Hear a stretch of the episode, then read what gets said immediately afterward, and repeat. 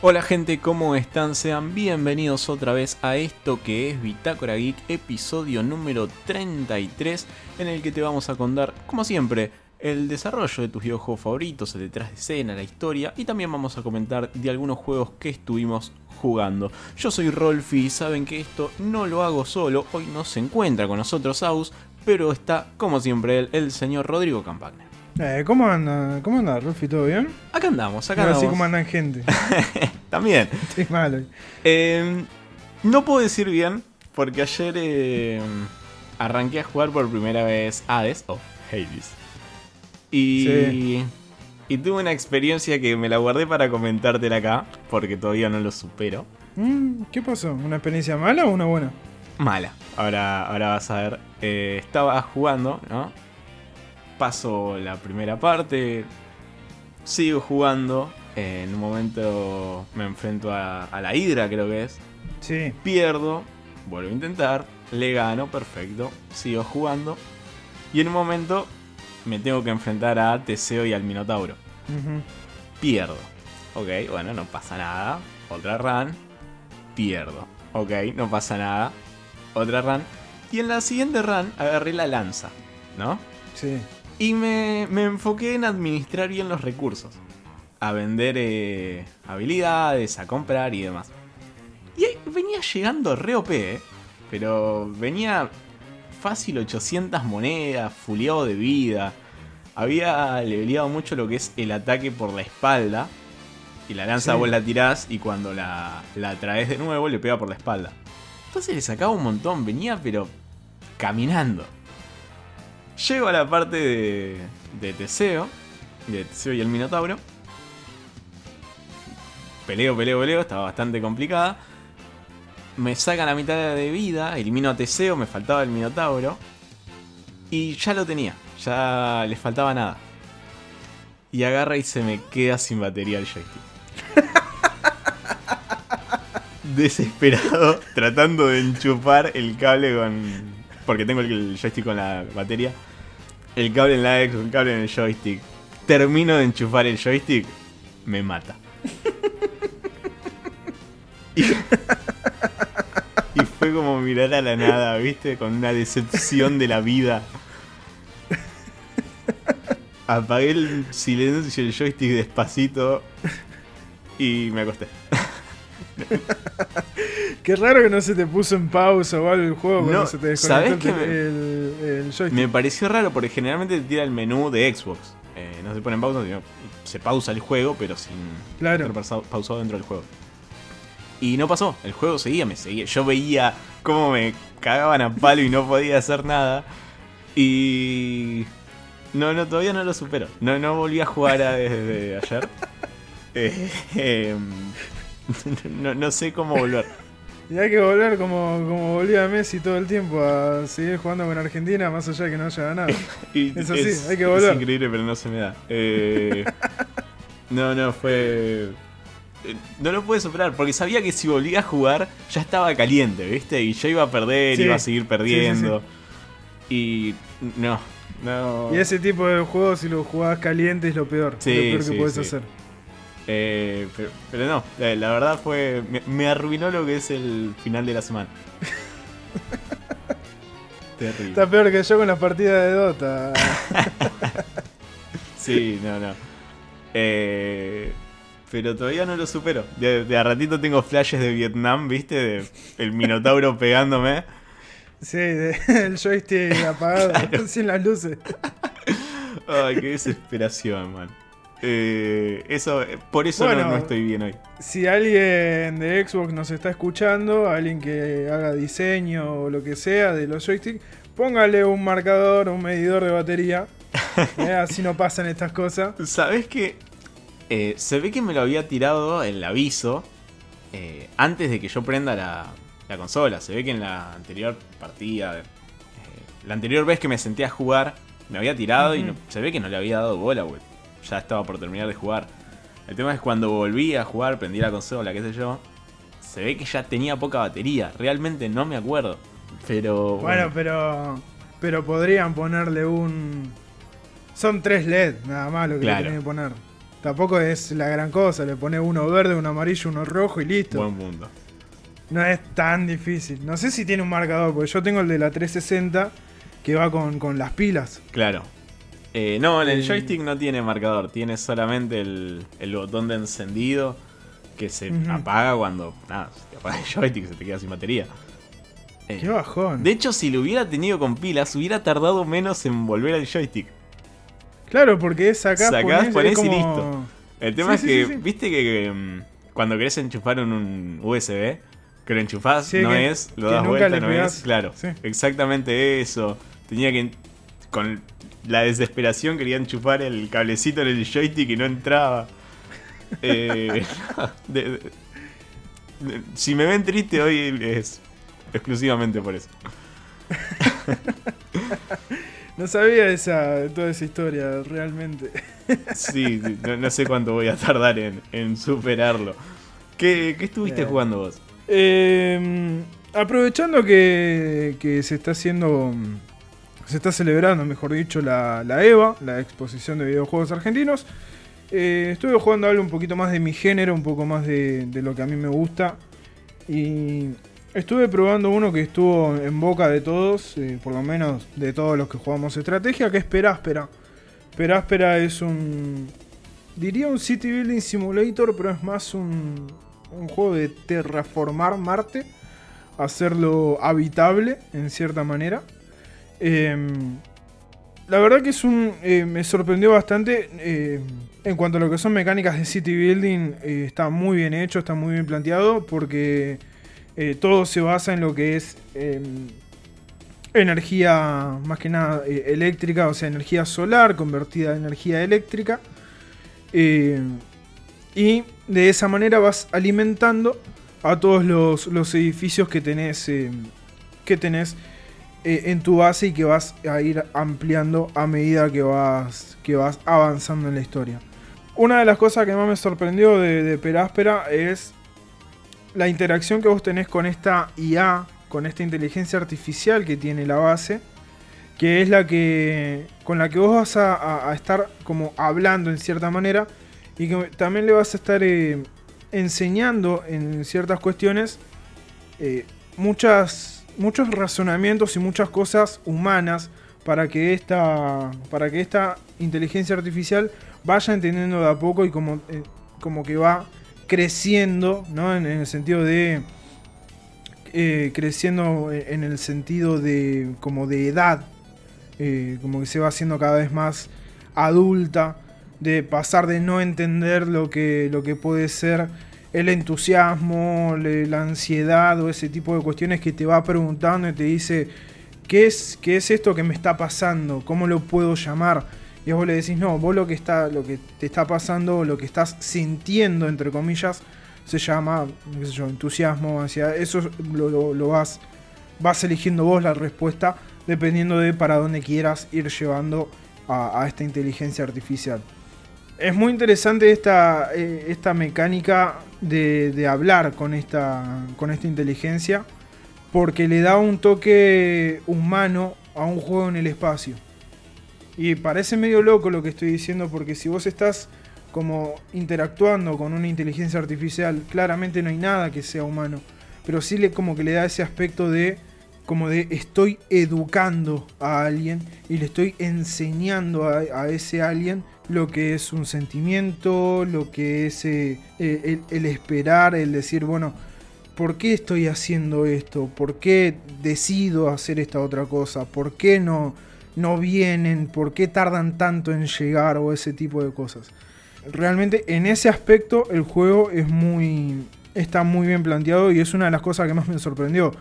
Claramente lo que es un City Building Simulator es muy, no muy parecido porque eh, tiene como una suerte de, de conexión, vas armando como una red eh, de todos los edificios se van eh, intercomunicando y forman como una, una especie de calles que son básicamente un- unas líneas de, de comunicación por donde van a pasar unos robots que son los que van a ir llevando de un lado a otro los recursos que necesitamos para ir eh, construyendo diferentes cuestiones, como por ejemplo de la mina de, de, azufre vamos a, llevarlo a una planta, perdón, sí, a una planta, no me acuerdo para qué era el tratamiento de esa planta, de la mina de silicio lo llevábamos a, una fábrica de vidrio y así, eh, diferentes cuestiones, para ir construyendo e ir haciendo nuevas tecnologías y nuevos edificios. Como le digo, para mí lo, más impresionante impresionante no, sino que lo más destacable que tiene Peráspera es esta interacción, esta interacción con la inteligencia artificial. Realmente lo, recomiendo mucho porque es un juego que no, no es para nada complicado. No hace falta que, sepas jugar juegos de estrategia o juegos de gestión de recursos o city building simulators o lo que sea. Eh, porque es un juego que está muy pensado para hacer algo tranquilo y que no sea un desafío en sí. Eh, en ese eh, está muy, muy, muy bien balanceado. Y la historia, esta historia que te va contando esta inteligencia es eh, de lo mejorcito que tiene, por lo menos para mí. Sí, hay algo que, que me llamó la atención para bien. Y es que tiene niveles de dificultad. Y te, te avisa. Este juego está pensado para ser desafiante. Pero, si querés jugarlo en fácil, tenés el nivel acá. Va a seguir siendo un poco complicado, pero hay una puerta de entrada ahí por si no sos muy ducho en este tipo de juegos. Aparte el, mundo que está armado, que es claramente Marte, da una, cierta vibra un poco más eh, como pacífica. Entonces no es tan. No estás tan como acelerado, sino que entras y ya es algo como muy tranquilo. Eh, sí, igual tenés los contratiempos eh, naturales de Marte creo que hay tormentas de, de, arena, creo que son, si mal no, recuerdo, y cosas así. Eh, que es lo que más te puede preocupar y la mala administración de recursos. Sí, los tiempos de espera entre, entre que un robot va de la mina a la planta, de la planta a la, a la planta ensambladora y después a lo otro.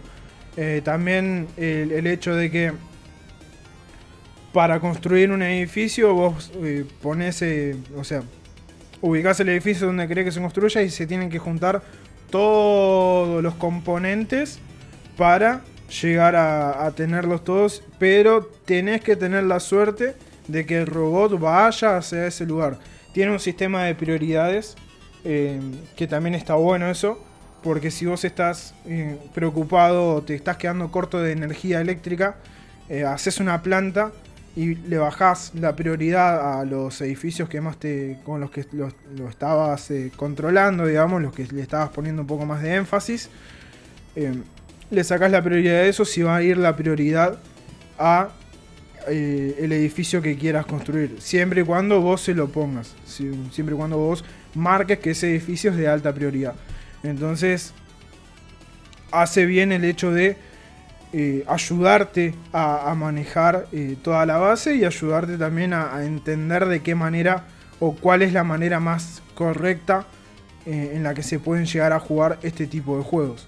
Hay algo que me genera mucha intriga, porque no llegué a ese punto, no sé si vos llegaste, que es qué tan fácil debe ser de controlar cuando ya el planeta lo tenés rodeado de... de ¿Cómo es? De fuentes de energía, de fuentes de consumición de esa energía y demás. Porque literalmente tenés todo el planeta para, para distribuir todos estos elementos. No sé qué tan complejo será controlarlos llegado a ese punto. Em, yo llegué hasta más o menos la mitad del planeta. Eh, no es difícil, no es difícil controlarlo porque tiene un buen sistema de zoom. Entonces vos alejás y tenés absolutamente todo lo que estás armando a la vista. Y está muy bien, muy bien planteado los filtros eh, con los que podés ir manejando cada una de, las cosas que vas necesitando. Por ejemplo, tenés un filtro de consumo de energía eléctrica, entonces si estás eh, corto o, si ves que te estás... Decís, bueno, hay un edificio que no le llega energía. ¿Por qué? Y porque no está, no está dentro del área de, de consumo eléctrico o ese tipo de cuestiones. Eso lo vas viendo con los diferentes filtros que tenés de la misma manera que la cantidad de recursos o todo eso. Es muy fácil manejarte, eh, no es para nada complicado, para nada complicado porque, a ver, más allá de que yo esté un poco más acostumbrado a este tipo de juegos, es muy fácil poder ubicarte y es muy fácil también identificar algo que es muy, muy complicado de hacer y eso la verdad que es altamente destacable. Es muy complicado diferenciar a los edificios, siendo que son como unos eh, hexágonos, eh, digamos así, eh, a, grosso modo, si lo explico de esa manera. son como una especie de hexágonos donde tienen una, una cierta cuestión de detalles que definen a cada uno. Pero con los diferentes filtros y con la forma de visualización que podemos tener, se identifican muy bien cada uno de los edificios. Eso es algo muy difícil de hacer, pero Áspera lo hace a la perfección y la verdad que se hace muy fácil de, de, manejar. Por lo menos yo llegué hasta la mitad del planeta a manejar. No sé si cómo será cuando tengas todo el planeta ya de una especie de terraformado. No creo que eleve su, su dificultad como si fuese Surviving, Surviving Mars. Es otro juego también ubicado Marte de terraformismo y bla bla bla. Ese ya es un poco más city building que, que Peráspera. Pero por lo menos hasta lo que estoy viendo ahora estoy realmente muy conforme. Muy conforme con Peráspera. Buenísimo. Sí, ahí para, para quienes lo quieran explorar, eh, la EVA o ADOA, mejor dicho, sacó una sección dentro de la web donde pueden explorar todos estos juegos que, que están para, para las votaciones. Yo estuve jugando, bueno, en realidad también todos lo, jugamos porque fueron parte de, aquellos que teníamos que revisar.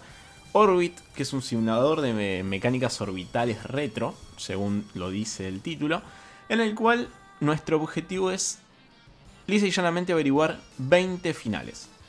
Son microjuegos, micro desafíos, todos partiendo desde la misma base. Vemos a la Tierra desde un punto en el espacio y lo que tenemos que hacer es hacer despegar un cohete desde la Tierra. Nosotros tenemos dos opciones que es elevar y disminuir la cantidad de potencia que va a tener el cohete y cuál va a ser el ángulo de giro. Entonces, a medida que nosotros vamos modificando esto, siempre volviendo a jugar una vez que lo despegamos, es ir encontrando estos finales. Esta potencia que va a tener el cohete o este ángulo de giro podemos ir modificándolo según los tiempos, es decir, que arranque con mucha potencia, que después eh, deje de propulsarse y más llegado al final vuelva a propulsarse. Eh, y con el ángulo de giro lo mismo, que gire al principio, que pare de girar, que vuelva a girar y así sucesivamente. Nosotros vemos desde el espacio a la Tierra y al, y al cohete y los finales pueden ir desde naturales hasta cómicos y es, es eso lo que hace este juego tan llamativo quizás, que cualquier final puede venir de cualquier lado. ¿Qué pasa si el cohete sale de la pantalla? ¿Qué pasa si el cohete le pega toda una vuelta a la Tierra? Y todas estas opciones que nosotros vamos creando, porque nosotros es un juego mucho de prueba y error. Es a ver qué pasa si le pongo tanta potencia, qué pasa si le pongo menos, qué pasa si lo hago girar mucho, qué pasa si lo hago girar poco. ¿Qué pasa si cuando gira lo hago que se potencie a la vez? Y nosotros vamos, a partir de la prueba y error, vamos encontrando distintos resultados finales. Y el juego no es más que eso, pero es súper efectivo. Son 20 finales y hay un énfasis en a ver cuál es tu ingenio, cuál es tu creatividad. ¿Cómo pensás vos que hay que encontrar otro final? Porque a medida que vos vas encontrando finales, algunos de casualidad, algunos porque son quizás muy obvios. A ver, vemos a la Tierra y vemos eh, un satélite girando a la Tierra. Nosotros tenemos que hacer despegar un cohete y lo primero que quise hacer fue atinarle al satélite con el cohete. Y así depende nuestro ingenio, depende cuánta creatividad, cuánta imaginación tengamos, cuánto querramos exprimir todas las posibilidades, es los distintos finales que vamos a ir encontrando. Y me parece que eso es quizás lo, lo más destacable del juego. Es esto de eh, explorar tu creatividad, tu propia creatividad. Porque las herramientas no son muchas, pero las variables llegan a 20. Entonces vos sabés que hay 20 finales. Después, otro de los juegos que estuve jugando fue Clones, eh, hecho por Group Studios. Juego también mobile, ambos. Y en este nosotros manejamos una serie de clones, como lo dice el título, que se mueven todos a la vez. Es decir, si movemos, nosotros manejamos hacia la derecha, bueno, todos se mueven al unísono a la derecha. Si nosotros apretamos saltar, bueno, todos saltan a la vez. Y lo que tenemos que hacer es llevar una cierta cantidad de clones indicadas según el nivel hacia la nave espacial. El juego parece muy simple cuando lo cuento, pero se le van agregando distintas mecánicas que van a ir complejizando la cantidad y la dificultad de los puzzles. Hay algo interesante que es cómo mezcla estas variables, porque todos los puzzles están fundados dentro de lo que es eh, la lógica, ninguno nos pone en situación de pensar por fuera de la caja, todos los elementos los tenemos a la vista. El tema es que hace una gran combinación de elementos y a medida que se van sumando herramientas, lo que se acorta es la curva de aprendizaje. Al comenzar el juego, el juego avanza muy paulatinamente, muy despacio, con la primera mecánica que nos presenta. Todo para que aprendamos a movernos, aprendamos a saltar, cuando nos presenta la segunda mecánica o la segunda herramienta que nos va a dificultar el paso, ya vamos a necesitar menos niveles para aprender. Cuando se nos presenta la tercera herramienta, ya se toma un solo nivel para explicarnos y arreglate vos. Y me parece que hace una gran implementación de esto cuando, cuando se combinan. Porque llega a un nivel de complejidad que empezás a descubrirlo y empezás a, a discernir dentro de estos una vez que lo empezás a jugar. Porque el nivel llega a un punto, se te presenta y lo ves de afuera y decís, esto es complejísimo, esto no lo voy a poder pasar. Y necesitas empezar a moverte vos, a ver las variables, a ver cómo tengo que hacer para mover a un solo clon dentro de todos estos. Es decir, si tengo tres clones y yo necesito mover solo uno, ¿cómo hago? Bueno, me fijo cómo trabarlo dentro de una pared, activando una palanca y demás. Si ubico un clon arriba de otro, lo que me da es un pseudo doble salto. Es decir, salta el clon de abajo y cuando estamos en el aire volvemos a saltar y el clon que estaba eh, por encima de este salta. Y así podemos ir acumulando la cantidad de clones que querramos en vertical. Toma un montón de elementos y los aplica de manera súper inteligente. Es al día de hoy que lo, sigo jugando. Eh, me quedé jugándolo. Y además, a ver, es súper estético, ¿no? Pero... Y súper superfluo. Pero nos da la posibilidad de comprar ciertos skins que van a ir rotando aleatoriamente. Y son todos skins de personajes conocidos. Que hace un buen uso de lo que es el gris legal de cuánto puedes usar o no. Puedes eh, comprar lo que es... Comprar con moneda del juego, ¿eh? no con moneda real. Monedas que vamos ganando a medida de cuántas monedas vamos encontrando dentro de los niveles. Hay, por ejemplo, un skin que es el pelo de Goku. Que vos sabés que es el pelo de Goku.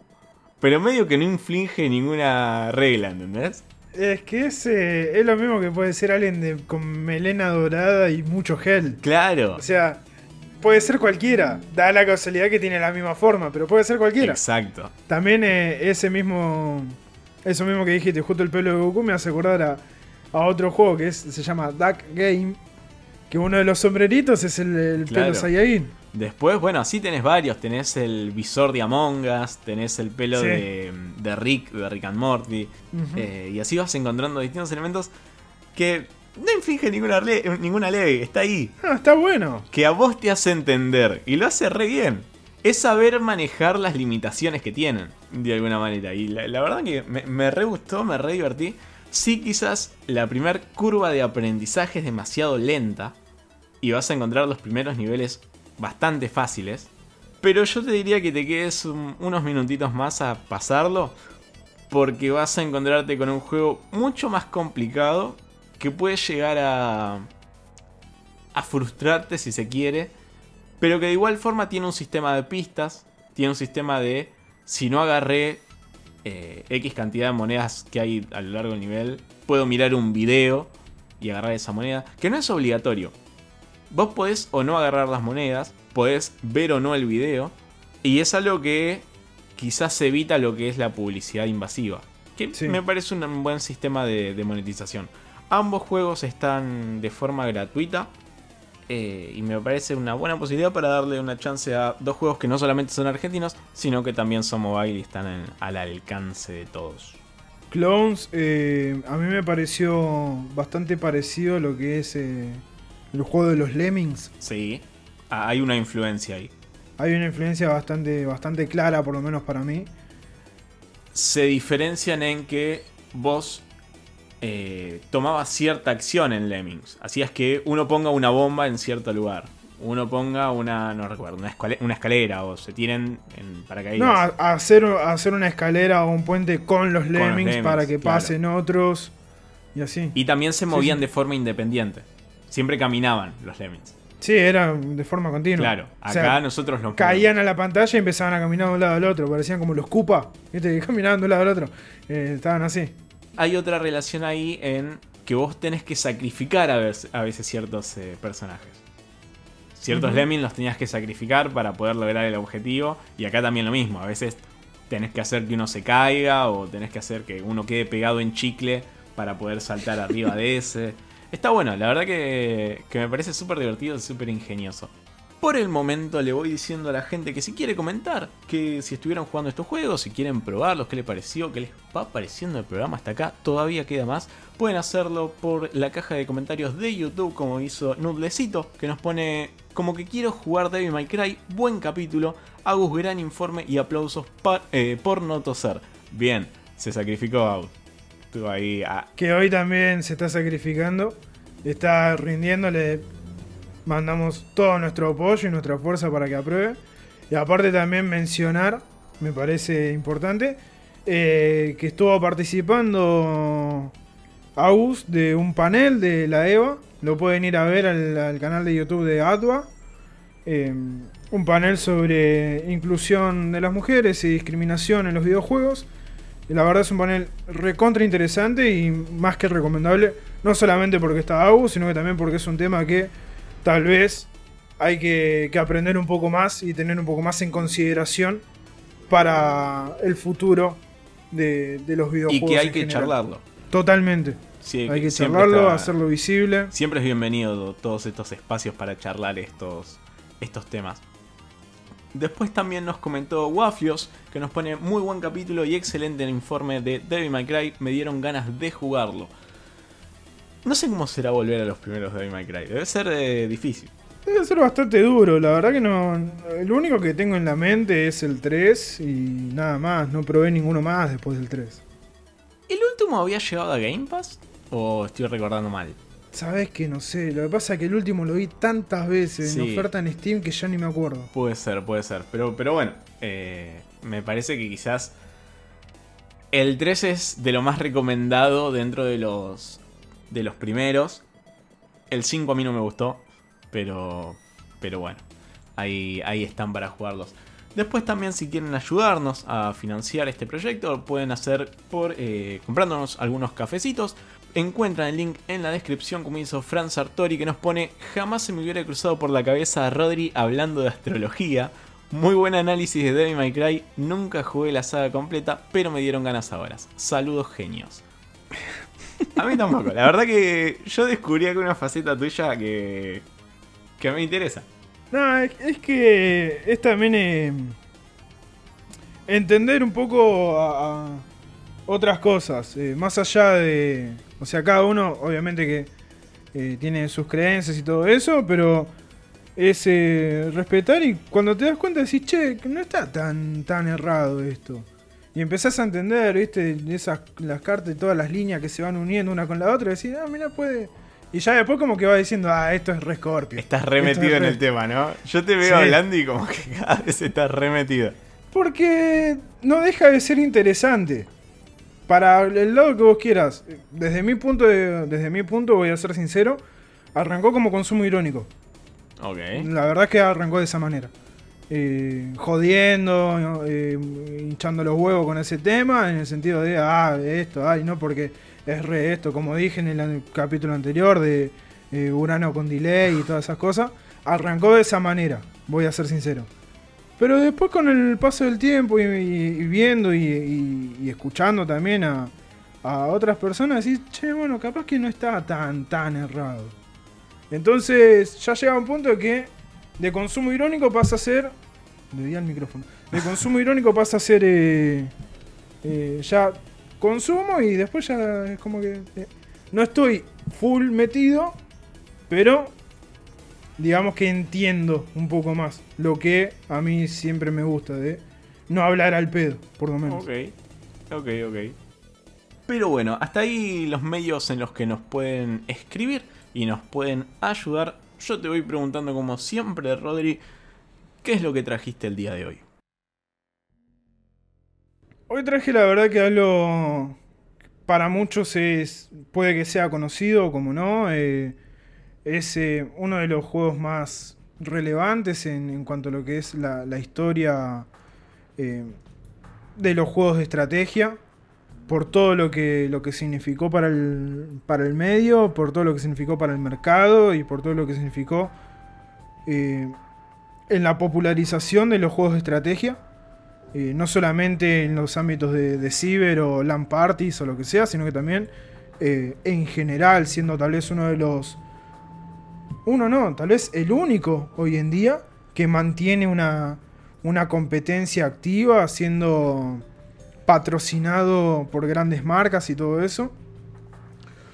En conmemoración de, la expansión que tuvo el segundo juego de esta franquicia, que es... Eh, voy, a decirlo, voy a decir ahora el nombre, después voy a, contar un par de, de, datos que me parecieron importantes. Vamos a hablar un poco de Age of Empires y por qué vamos a hablar ahora y no qué sé yo, en octubre o en noviembre cuando, cuando pudo haber salido el, el 1 eh, o el 2 en su momento. Vamos a hablar ahora porque se cumple justamente, el 24 de agosto se cumplió justamente 21 em, años de la expansión de Conquerors y me parecía relevante más que nada esta, esta expansión porque es eh, una expansión que nos toca a nosotros como público latinoamericano por ser una de las que trae a los mayas y a los aztecas. Eh, y los pone en primera plana en uno de los juegos más eh, relevantes de comienzo de milenio o, como lo quieran ver, finales del milenio anterior. La verdad que es una de las expansiones más... Voy a, hablar un poquito de esto. Es, es, una de las expansiones más expansiones porque trae cinco civilizaciones nuevas, amplía un poco más el rango histórico en el que se basaba eh, Age of Empires 2, The Age of Kings, aunque mucha gente capaz no sabe que se llamaba The Age of Kings. Eh, y es, trae, además de los mayas y los aztecas, trae, trae también a los españoles, a los hunos y a los coreanos. Trae 11 unidades específicas nuevas para, para todo lo que es el juego en general, 4 campañas nuevas, o sea, es un montón de contenido. Y esto estamos hablando del 2000. Eh, ni siquiera estamos hablando del contenido que se sumó eh, ahora en los últimos tiempos con Dawn of, the Dukes y Lords of the Fallen. Creo que es eh, las dos expansiones que recibió Definitive Edition. Em, para el, el, por qué me parecía importante esto, como lo dije, es porque se, se puso o se le dio una importancia en la historia a estos pueblos que tal vez no se les dio en otro momento. Y me parece importante también destacar que es de un estudio totalmente extranjero. No es que lo hizo un estudio de acá latinoamericano o que se, se, elevó una queja o lo que sea. Esto también trae eh, aparejado a lo que es eh, todo lo que son eh, la época de los imperios, justamente como se llama, como es el nombre de, del juego y que es algo que se tiene mucho en cuenta. Nota aparte, hay un, tema de el anteúltimo disco de Iron Maiden, que es The Book of Souls, que habla sobre imperios que nacen, imperios que, caen y todo eso. Creo que es justamente el mismo, el nombre que le da, el tema que le da nombre al disco. Eh, lo pueden ir a escuchar, es un tema de más o menos 8 minutos. Nota aparte. Pero vamos a hablar un poco de lo que fue la creación de, Age of Empires. Y es que tuvieron que darse distintos sucesos al mismo tiempo para que pase. Entre ellas que Tony Goodman y Bruce Shelley se empezaron a conocer. Capaz que a Bruce Shelley lo tienen un poco más eh, de, los Civilization. Y es porque era el segundo diseñador. Eh, venía primero Sid Meier en, en, el estudio. Venía primero Sid Meier y después venía Bruce Shelley. Bruce fue el encargado total de hacer Civilization 2, uno de, tal vez de los más relevantes de esa franquicia. Y después de Civilization 2, él decide separarse decide separarse de trabajar con, con, con Sid Meier y se junta con Tony Goodman y forman lo que es Ensemble Studios.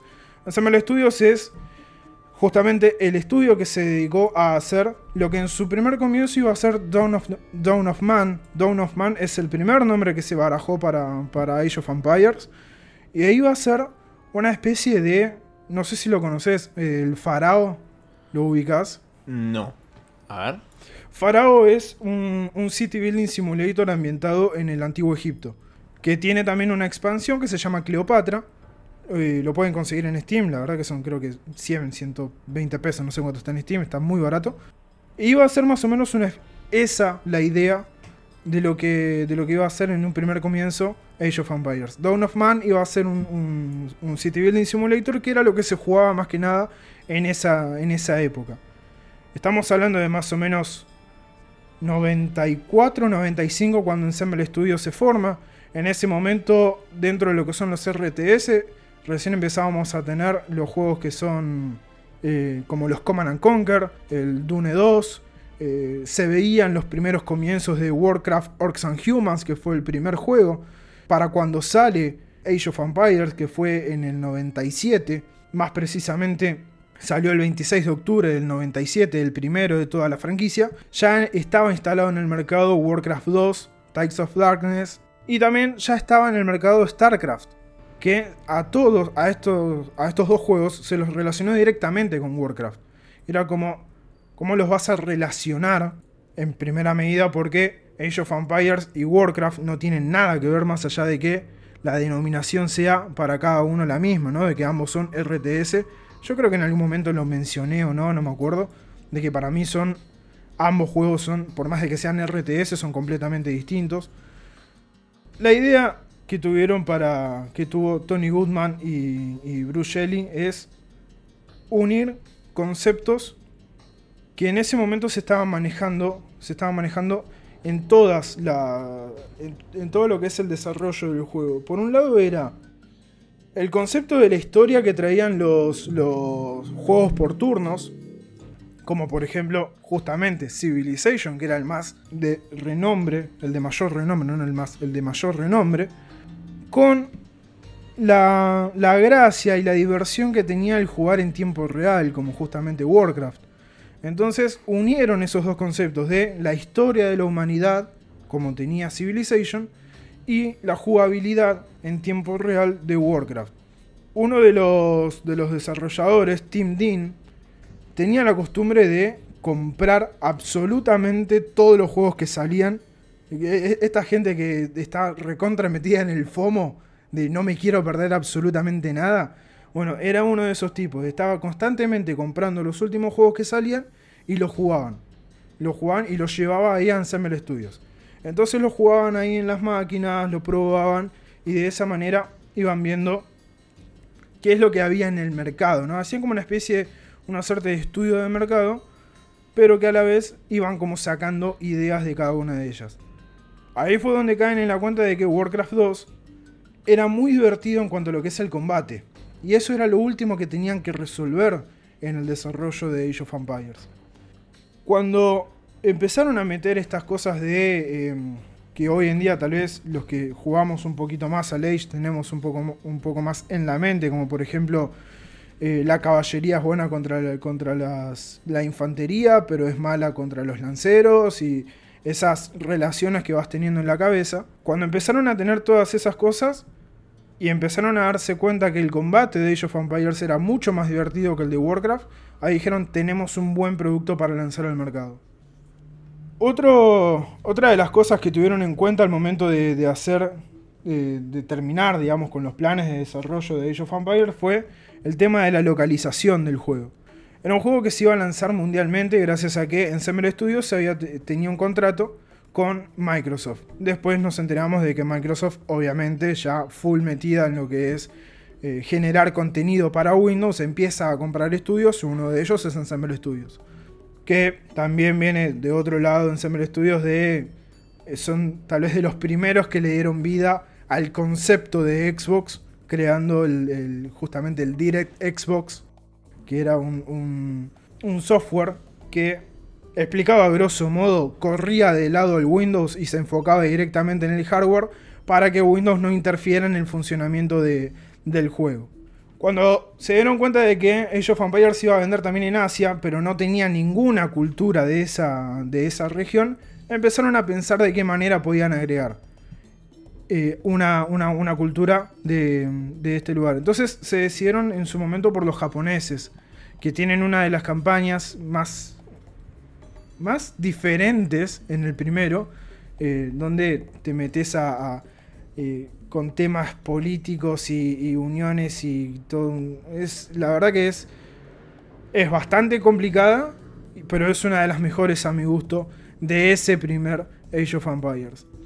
Tuvieron algunos problemas, obviamente, en, eh, por la inexperiencia que tenían en hacer juegos. Y es que al momento de probar sobre todo lo que era el multiplayer, que era algo que ya se estaba empezando a imponer en los, 96, 97, en ese momento ya estábamos ya estaba eh, instalado en el mercado Battle.net. Eh, por el otro lado tenías la Game Zone de, Microsoft, que era medio una suerte de Battle.net, pero andaba siempre mal. Entonces eh, siempre trataban de, comunicarse como si fuese lo que hoy en día un Hamachi, pero no me acuerdo el nombre en aquel momento. Creo que era Direct Play o algo por el estilo. El, software que se utilizaba. Este problema que tuvieron con el, con el multiplayer es haber probado el multiplayer. Es una boludez, pero es algo que lo jodió cuando sacaron el juego. Que fue por lo que tuvieron que hacer un parche. De probar el multiplayer en sus computadoras, en las computadoras del estudio, donde tenían fibra óptica. Claro. Cuando en realidad, en el normal de las casas y en el normal de, todas las computadoras, tenías comunicación vía telefónica. O sea, dial-up. Claro. Con un modem de 56K. El del ruido en el teléfono. Claro, el que vos levantabas el teléfono y se te cortaba internet. Entonces, al momento de, de, probar el juego y de lanzarlo al mercado, ellos estaban re confiados, como, sí, el multiplayer funciona re bien pero en realidad era que lo habían probado por la propia inexperiencia que tenían como estudio, lo habían probado con la fibra óptica del estudio en vez de probarlo con, digamos, en condiciones hogareñas. Una boludez, pero que eso también lo llevó a tener que largar un parche, el cual no tenían pensado hacerlo, o sea, no lo tenían en su hoja de desarrollo del juego. Y eso fue como un, no un golpe, pero así como qué boludo, mirá la cagada que nos mandamos. Pero muchos, incluso yo, seguimos jugando al 2. Más allá de que tenemos en el mercado 4 juegos de Ensemble Studios, que es los 3 Age of Empires y Age of Mythology, Rise of Nations ya está hecho por Microsoft Studios, no por, por Ensemble, así que no lo cuento, aunque es casi el mismo equipo. Para lo que es el 2, tuvieron en cuenta un montón de cosas un montón de cosas. Más allá de, simplemente eh, mejorar en cuanto a lo que son las condiciones gráficas y, todo eso, buscaron corregir los detalles. Como por ejemplo, se preocuparon en abordar las principales críticas que tuvo el primer juego. En ejemplo, el pathfinding de las unidades. El pathfinding es de la manera en la que se mueven las unidades. En vez de que busquen el camino más corto o el camino más funcional, Capaz que pegaban toda la vuelta a una montaña cuando podían ir por el otro lado e iba a ser un poco más fácil o un poco más rápido de llegar y se eh, acortaban los tiempos de partida y así se podía jugar un poco más. En esa manera de, modificar el pathfinding de las unidades, también modificaron lo que fue la inteligencia artificial de la computadora, haciendo que sea un poco más compleja y un poco más desafiante para aquellos que no querían jugar, como por ejemplo yo que no queremos jugar muchas veces online, entonces queremos jugar con una inteligencia artificial que nos ponga en un aprieto, pero que también nos haga sentir que, podemos disfrutar del juego en sí. También lo que tenían en cuenta era que no querían competir directamente con, con Blizzard o con otros estudios. Ellos querían ser su propia... Querían que se los critique por su propio juego y no porque, ah, se parece a tal otro. Querían ser su, mejor versión básicamente. Lo que hicieron para mejorar la inteligencia artificial del juego fue básicamente hacer una nueva. O sea, borrar la que ya tenían y hacer por completo una nueva. Esto es también en parte a que tenían pensado largar, o sea, en el 97 sale Age of Empires y ellos tenían pensado largar el 2 en el 98. Pero por diferentes, justamente por el parche, por el tema del multiplayer y por otras cosas más, de eh, que no pudieron terminar de cerrar una idea que, tenían con el código del juego base. Y también por los tiempos de, que les ponía Microsoft en su momento. En vez de largar lo que era la secuela, largaron la expansión Rise of Rome para el 1 en el 98 y en el 99 es cuando sacan el segundo juego. Por eso es que se tomaron el tiempo de hacer toda una nueva inteligencia artificial y se tomaron de hacer de vuelta todos los gráficos para elevar no solamente el rendimiento del motor gráfico, sino que también la calidad de, los scripts en 2D que se, de los scripts y los sprites en 2D que se utilizaban. Cada uno de los sprites, o sea, cada uno de los, de los edificios, de las unidades y todo eso, lo diseñaban en 3D Studio y después se lo pasaban a un diseñador. Ese diseñador, cada una de esas cosas las agarraba, las separaba y las suavizaba con Photoshop y después las volvía a agregar al juego. O sea, era un laburo zarpado el que hicieron. Y la verdad, para un estudio que en ese momento era un estudio chico y con muy poco con muy pocos juegos en el mercado, porque tenían uno solo, la verdad que hicieron un laburo tremendo. Una de las cuestiones por las cuales es uno de los más recordados el Age of Empires 2 es por la innovación que trajo dentro del género de juego de estrategia en tiempo. Uy, Dios. De los eh, juegos de estrategia en tiempo real. Y son cosas que hoy en día las tenemos tan asimiladas, pero que en el 98, 99, 2000 no estaban. Y eso fue lo que lo hizo tan importante y tan relevante para lo que fue el mercado en ese momento y para lo que es el mercado hoy en día. Una de esas es el botón de encontrar al aldeano inactivo.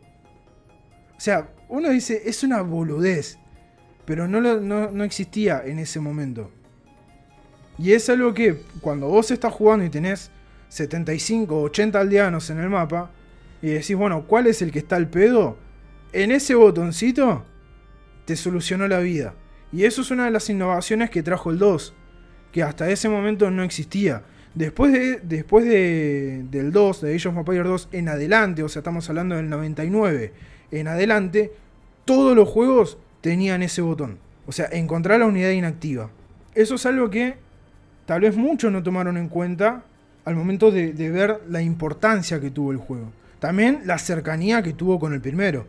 Porque estamos hablando de dos años y lo, digamos que el hype, el entusiasmo, lo tenías muy a flor de piel. Eso le ayudó mucho. Otra de las cosas que tiene es también esto de la campana de la ciudad, que es vos apretás y todos los aldeanos se refugian en los edificios cercanos que tienen, para que vos no los pierdas. Y también que esos edificios puedan atacar. Por ejemplo, si vos metés a los, a los aldeanos en el centro urbano, si metés 10, tira una cierta cantidad de flechas y si metes más de 10 tiran otra cantidad de flechas que es un poco más y hace más daño eh, y te ayuda a, ir un, poco más.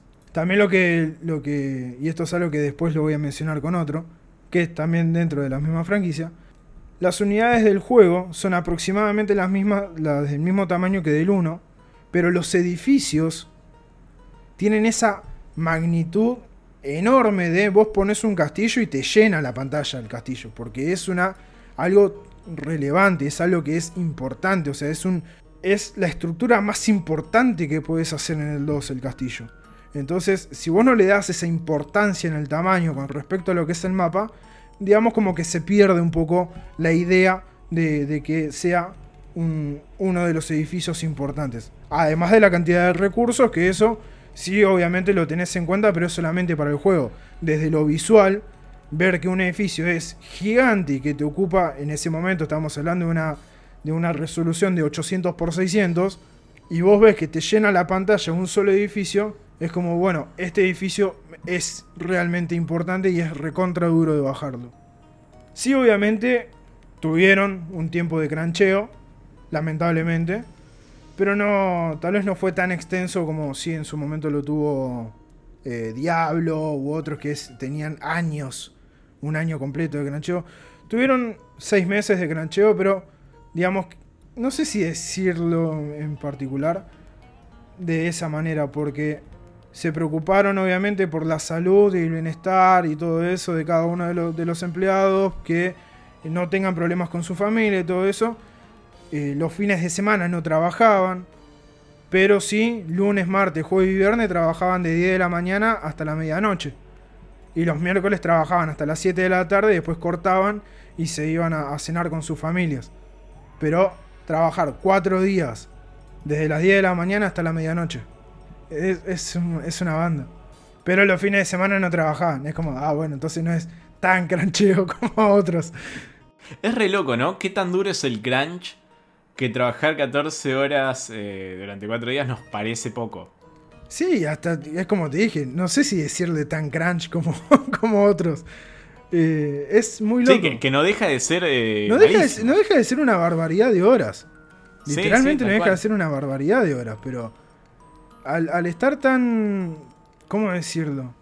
Está tan normalizado eso de. Sí, no iba a decir inculcado, pero no está inculcado, porque nosotros no lo tenemos de esa manera. Lo vemos y decimos, no, esto está mal. Pero, o sea, mencionar esto de que tenían horarios de 10 de la, 10 de la mañana a medianoche y que los miércoles cortaban a las 7 de la tarde para ir a comer, decía, ah, mirá, qué bueno que son. Claro. es como muy loco eso. Después, cuando pasamos ya al 3 y acá es donde empezamos a ver un poco más la noción de, qué es lo que tenían pensado hacer con, con Age of Empires. Y fue eh, recorrer la historia de la humanidad. Pero en ese momento era, arrancamos con la, con la antigüedad, con la, historia antigua, ¿sí? de civilizaciones nómadas, pasamos por el, el neolítico, la edad de hierro y todo eso.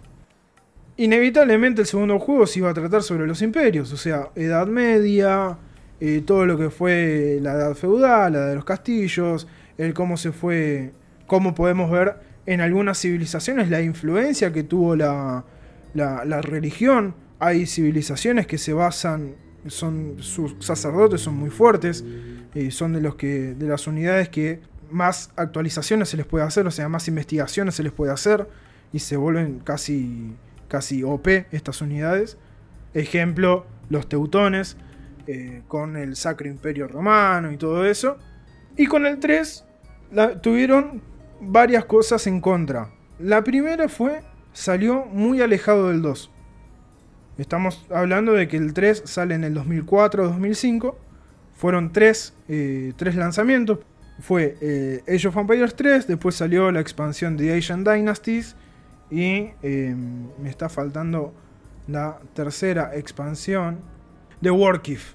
Que traían justamente las civilizaciones nativas de Estados Unidos, de también de, lo, que, de lo que es Mesoamérica, o sea, América, América Central y todo ese tipo de cuestiones. Pero ya se notaba demasiado lo que era el estereotipo de las civilizaciones. Siempre fue un, como, como dijo eh, Bert Breckman, Bert Bigman, perdón, no Breckman, Bigman, que es el, desarrollador líder de las de Definitive Edition, siempre fue como una versión más hollywoodense, ¿no? Como la versión de, de, manual de historia, cada una de las civilizaciones. Entonces los estereotipos o de los vikingos son los malos, los, los godos son los malos, eh, o, ese tipo de cosas, sino la, la, interrelación que tenían estas, estas civilizaciones. Por ejemplo, cuando vemos en Rise of Rome, que fue la, primera expansión, que eh, no vemos el conflicto que tuvo Roma con los españoles, o con los otomanos, o con los galos. Es como si vos agarrás, como dije, es como si vos agarrás un, un, manual de historia de la secundaria y te lo pones a leer. Es básicamente eso, eh, Age of para lo que fueron las Definitive Edition, y esto es algo que muchos se quejaron, he visto a muchos creadores de contenido quejándose por este motivo, hicieron una revisión de todo lo que se publicó con Age of Empires.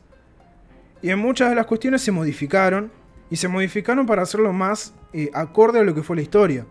Por ejemplo, en lo que fue más que nada el 3, que fue, es tal vez uno de los más polémicos, porque justamente agarra lo que son los, los pueblos nativos americanos. Eh, cambiaron el nombre, lo cual eh, tiene un sentido porque es seguir estereotipando el nombre incorrecto o el nombre que le daba el hombre blanco ¿no? a, estos, a estos pueblos nativos. Cambiárselo en un, en un juego que es mundialmente reconocido me parece algo... La, verdad que me parece una, una, gran decisión porque es dejar de, de, de, perpetuar esto y ser un poco más acorde a lo que es la historia, a lo que es la realidad. Más allá de que es un juego, eh, no deja de tener una, una cierta política o tener eh, una cierta creencia por parte de quienes desarrollaron el juego. Sí, no deja de ser un medio para transmitir un mensaje también. Obviamente, obviamente, así como tenemos juegos que hablan sobre eh, eh, trastornos mentales o ese tipo de cuestiones, también tenemos este tipo de juegos que hablan sobre la humanidad, que hablan sobre las diversas civilizaciones y que me parece, por lo menos a mí me parece bien, que se revean esos, esas cuestiones. Para lo que fue la Definitive Edition en cuanto a lo que son eh, cuestiones más de gráfico o ese tipo de cosas, si bien cuando vos lo ves, decís, ah, bueno, se ve más o menos igual, en realidad no. Eh, todo el juego, todo el juego fue hecho a nuevo. Lo tuvieron que escribir todo el juego. Cada uno de los sprites, cada uno de, la, de los comandos que, se puede. Que, que tiene el juego. Todo fue escrito a nuevo. Entonces fue un laburo enorme el que tuvieron que hacer para volver a traer de vuelta a los fans el Age of Empires 2 de la manera en la que ellos creían que iba a ser. Es por eso que después empezaron a alargar más, mucho más contenido con nuevas expansiones y todo eso. Tengamos en cuenta que hoy en día Age of Empires es un juego que tiene 39 civilizaciones para jugar. 39, o sea, es una barbaridad. No solamente en lo que son las unidades, porque son más de, 40 unidades, eh, unidades únicas cada una para, sus civilizaciones, sino que también lo que son las campañas. Las campañas, si bien siguen siendo una especie de eh, manual de historia, tienen ciertos toques eh, de, corrección que están bien planteados. Ahora bien, después de lo que fue la Definitive Edition del 2, del 3, este revisionismo y todo eso, toca hablar también un poquito de lo que, de lo que es y de lo que suponemos que puede llegar a ser Age of Empires 4. Yo tuve, como si vienen escuchando el podcast hace unos episodios atrás, saben que estuve probando la beta de Age of Empires 4. Y hay ciertas cuestiones que no... A mí particularmente me hacen un poco de ruido. Como primera medida no se pudo probar nada de la campaña, no había nada de la campaña, era solamente para probar los servidores, algo multiplayer y nada más. Eh, solamente cuatro civilizaciones, que eran los británicos, los mongoles, los chinos y el sultanato de Delhi, están muy bien diferenciadas, pero, y esta es una de las, cuestiones principales, no, es, no está siendo desarrollado por Forgotten Empires, no está siendo desarrollado por Microsoft, sino que está siendo desarrollado por Relic. Y Relic, mal que mal, es muy bueno, pero haciendo juegos como Company of Heroes. Company of Heroes es un juego que está más pensado en lo que es el combate. Y Age of Empires, desde sus comienzos, desde sus inicios, es un juego que está pensado como un City Building Simulator que tiene la mecánica de combate en tiempo real. Entonces, si vos te alejás de eso o tratás de unir las mecánicas de controlar ciertos puntos del mapa, como tiene el Age of Empires 4 y como tiene Company of Heroes, me da la sensación de que estoy jugando al Company of Heroes, pero con un skin de la historia antigua o de la historia medieval. Y ese también es otro de los problemas que tiene a mi gusto. Porque si vamos a lo que es el, eh, el juego en sí, debería ser de la actualidad.